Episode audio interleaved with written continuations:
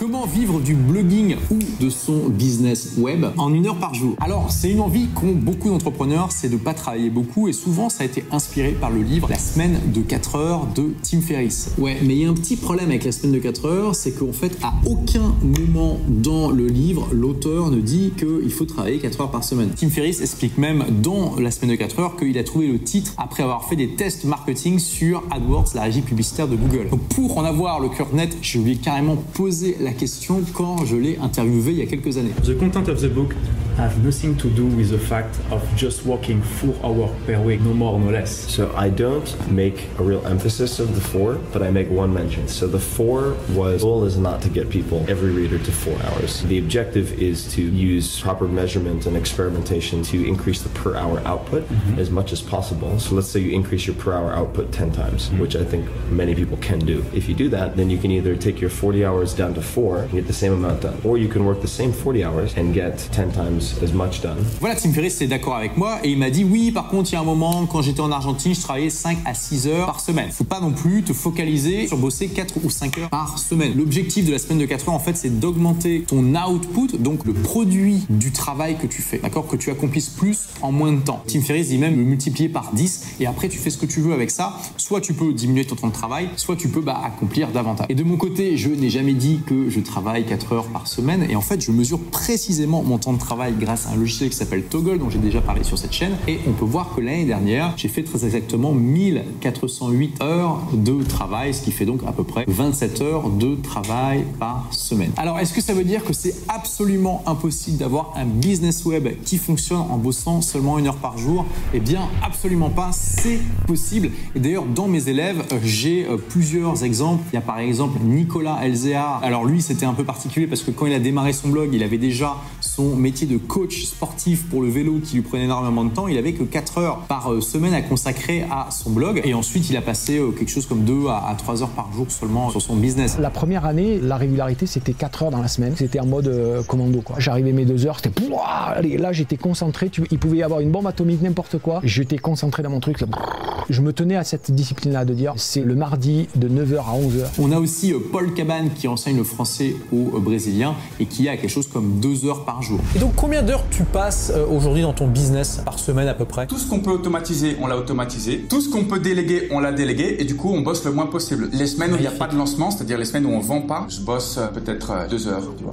Alors je sais que c'est pas tout à fait une heure par jour, mais en tout cas c'est possible de travailler très peu et d'avoir des business qui cartonnent. Donc c'est possible, mais comment faire? Déjà, soyons très clairs, quand tu démarres ton business, tu mets le couteau entre les dents. On va pas commencer à se dire ok, je vais travailler que 2 à 3 heures par semaine pour, pour démarrer mon business. Non. Quand tu démarres ton business, tu mets tout ce que tu peux. Et même si tu as côté un job ou que tu fais tes études, tu mets tout ce que tu peux, d'accord? Idéalement, tu travailles 50, 60, 70 heures par semaine. Alors, faut pas non plus tomber dans le burn-out. Au début, ta mission, c'est quoi? C'est d'atteindre le plus vite possible le seuil de rentabilité. Qu'est-ce que c'est que le seuil de rentabilité dans une entreprise? C'est tout simplement le moment où tu gagnes suffisamment d'argent pour couvrir tes dépenses. Sûr, ça doit comprendre ton salaire parce que si tu n'arrives pas à vivre de ta boîte, c'est pas un business, d'accord? C'est un hobby, ce qui est pas la même chose. Une fois que tu as atteint ça, dans cas-là, tu peux commencer à te poser des questions sur tes objectifs et tes priorités. Si tu veux faire de ton business un empire, va falloir bosser. Si tu veux faire de ton business un business lifestyle, style de vie, qualité de vie, dans ce cas-là, effectivement, tu vas pouvoir te dire, ok, moi mon objectif c'est de travailler une heure par jour ou de travailler deux heures par jour, euh, cinq jours par semaine, par exemple. Quand tu arrives à ce niveau-là, la question à se poser, c'est qu'est-ce que tu veux comme revenu? Avec quel revenu tu serais content de travailler seulement une heure à deux heures par jour? Et ça n'a pas besoin d'être énorme. Ça peut être 2000, 3000 euros par mois. Avec ça, par exemple, tu peux vivre déjà bien dans pas mal d'endroits du monde. Et si tu vas dans des pays où le coût de la vie est pas très euh, important, comme par exemple en Thaïlande et en Asie du Sud-Est, tu peux littéralement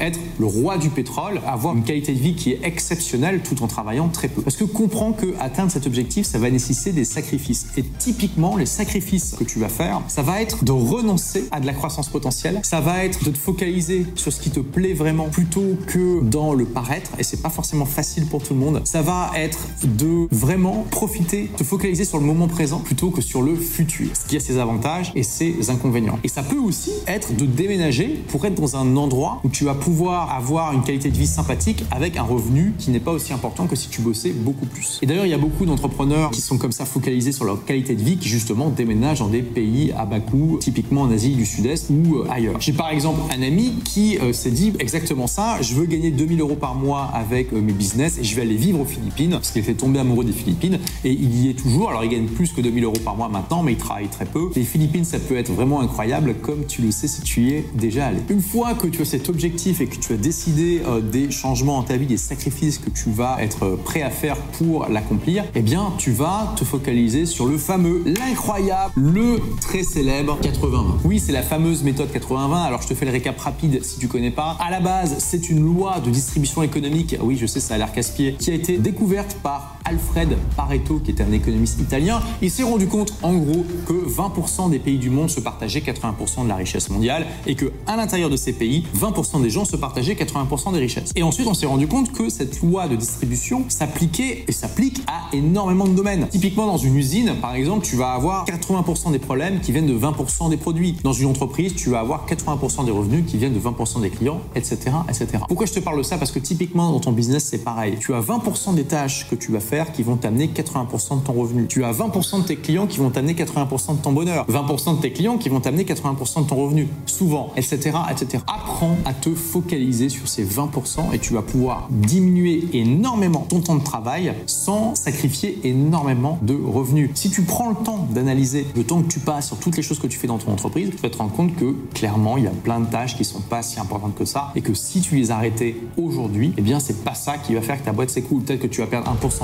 2%, 5% de chiffre d'affaires, eh bien devine quoi Si tu arrives à trouver toutes les tâches qui te prennent 80% de ton temps et que quand tu les arrêtes, ça t'enlève qu'un cinquième de ton chiffre d'affaires, c'est probablement la chose que tu devrais faire. Et c'est pas forcément facile à faire de renoncer à 20% de son chiffre d'affaires. C'est là où tu vas devoir encore faire des sacrifices qui vont être orientés par justement les priorités que tu vas donner. Tu vois ce que tu veux, c'est prioriser ton temps et pas ton argent. Et enfin, une fois que tu as identifié les 20% d'actions qui amènent 80% de résultats dans ce que tu fais, eh bien tu vas tout simplement commencer déléguer. Il y a des tâches qui peuvent être 20-80 pour ton entreprise, mais pas 20-80 pour toi à faire parce que c'est pas ta zone de génie, parce que ça prend énormément de ton temps. Ton temps à toi est mieux investi dans d'autres tâches et tu peux les déléguer à d'autres personnes. Tu peux trouver des gens euh, facilement qui sont dans des pays à bas coût. Tu vas pouvoir commencer à déléguer des petites tâches pour pas trop cher tout en proposant des conditions de travail exceptionnelles à ces gens-là. La place de marché pour ça, c'est Upwork. Je t'invite tout simplement à aller explorer un petit peu ça parce que tu vas trouver vraiment énormément de profils. Et enfin, dernière étape très importante, profiter. Et oui, parce que ça peut paraître contre-intuitif, mais en fait, beaucoup de gens, pour gagner du temps dans leur vie, ils commencent par apprendre des méthodes de productivité, à déléguer, à automatiser. Tout ça, c'est bien. Le truc, c'est que si tu n'as rien qui te remplit en dehors du travail, qu'est-ce qui va se passer si tu te retrouves devant ton ordinateur avec deux heures à tuer? Tu as gagné deux heures par semaine, mais tu sais pas comment les utiliser. Tu vas être devant ton ordi. Par défaut, tu vas te trouver des choses à faire, même si fondamentalement, c'est pas important. C'est pour ça que tu dois te trouver des activités qui te donnent envie de fermer ton ordi. Idéalement, tu dois trouver au moins une activité qui te rend impatient de fermer ton ordinateur. Ça va augmenter à fond ta productivité. C'est ça qui va faire que tu vas pouvoir profiter. Moi, l'activité que j'ai trouvée et qui me rend impatient de fermer mon ordinateur, c'est de voyager. Tu vois, quand j'arrive dans un nouvel endroit, j'ai envie de faire un milliard d'autres choses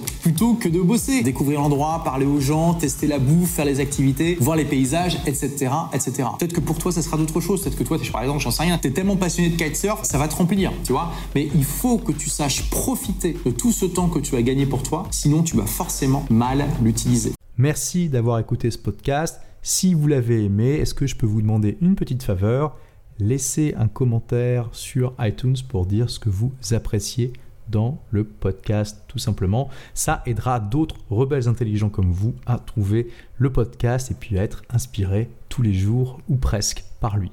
Merci et à très vite pour de nouvelles aventures.